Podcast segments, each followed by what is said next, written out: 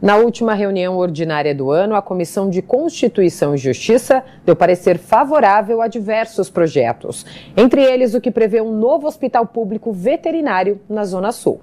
Mais de 70 itens estiveram na pauta da última reunião do ano da comissão. O projeto 506 de 2022, de autoria da vereadora Sandra Santana, do PSDB, recebeu aval dos membros da comissão. Ele dispõe sobre a fixação de placas contendo código de localização aberto, chamados Plus Codes, para identificação de ruas, vielas e demais localidades que não possuam CEP. Hoje nós tivemos em pauta mais de 70 projetos.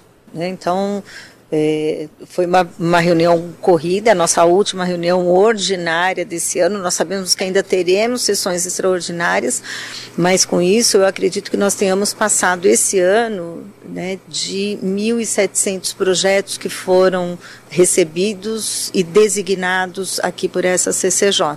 Um trabalho importante, como eu falei há pouco, né, é a principal comissão dessa casa. É, se não passar por aqui, não acontece absolutamente nada.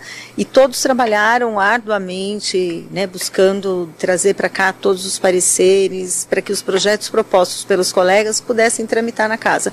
Nós tivemos pautas muito importantes, muito interessantes, né, nos mais diversos segmentos da cidade, e eu tenho certeza que São Paulo ganhou bastante esse ano com o trabalho da CCJ. Esse projeto de lei vai possibilitar que aquilo que as pessoas chamam de invisíveis, que existe dentro de São Paulo, ou seja, as favelas, loteamentos irregulares, os becos, as vielas, possam se tornar visíveis aos olhos de todos. Mesmo não tendo CEP, qualquer tipo de compra, de encomenda, de pizza, farmácia, seja lá o que for feito através de compra por internet, correio, né, seja o gênero alimentício, o vestuário, não importa, móveis, as pessoas passam a ter o direito de receber em suas casas. Outro destaque foi o projeto de lei 658 de 2022, de autoria do vereador Ricardo Teixeira do União que autoriza a inclusão das vacinas V10 e V4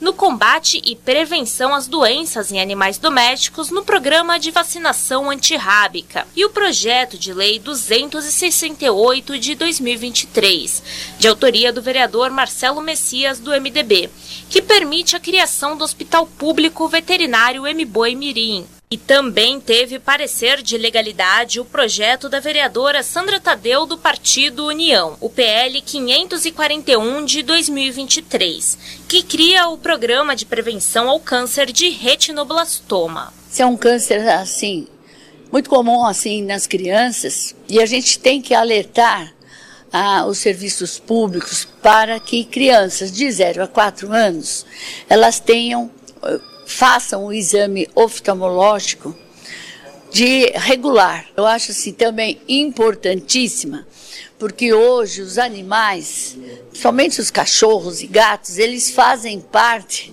da família, né? Tem famílias que não têm filhos porque preferem cachorros e gatos. E mesmo as crianças, elas adoram ter cachorros e adoram ter gatos.